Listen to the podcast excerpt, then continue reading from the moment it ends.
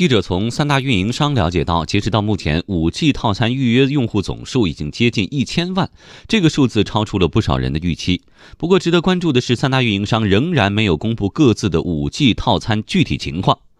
专家分析，在 5G 商用初期制定套餐比较复杂。央广记者吕红桥报道。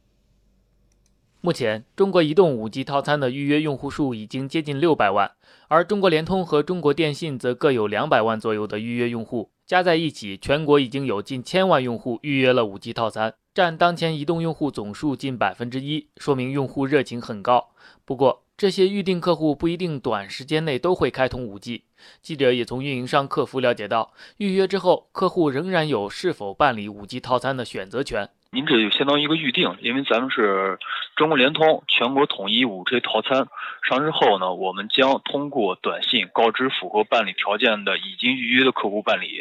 这是相当于一个就是说您只是一个预约，您可以选择不办理的。另一个值得注意的现象是，目前三大运营商都没有公布各自的五 G 套餐，记者向运营商客服咨询，也没有得到明确的公布日期。五 G 的一个套餐还没有正式上线，咱们联通这一块还没有一个开通线上。我们这边确实没有五 G 套餐，因为我这边还没接到相关的通知，但是我们有五 G 体验包的业务，这个是有的。就是您通过正规渠道购买五 G 手机的，您可以通过咱们 APP 可以领取咱们五 G 体验包。盘古智库数字经济研究中心秘书长葛奇告诉记者，五 G 商用初期制定套餐是比较复杂的事儿。一方面，把计费规则制定下来，不跟原来的规则冲突，然后再部署到各自的业务系统里面，实现查询一致，这需要做大量的测试和业务验证。另一方面，运营商还需要花时间研究目标客户群体。如果目标客户是大众市场，那套餐价格就要定得低。但这样的话，短时间大量客户涌入，全国仅有的十万个五 G 基站满足不了流量需求。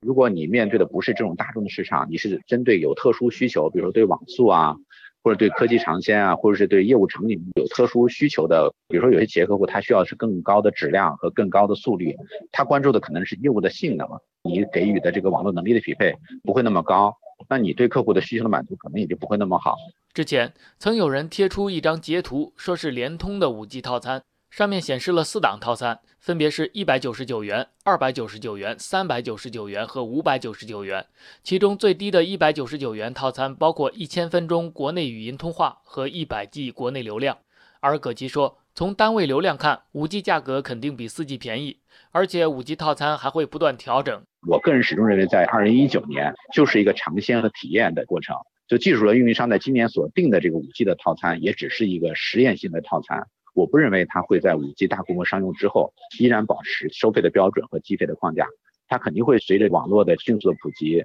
随着客户需求的不断的增加，也会不断做调整。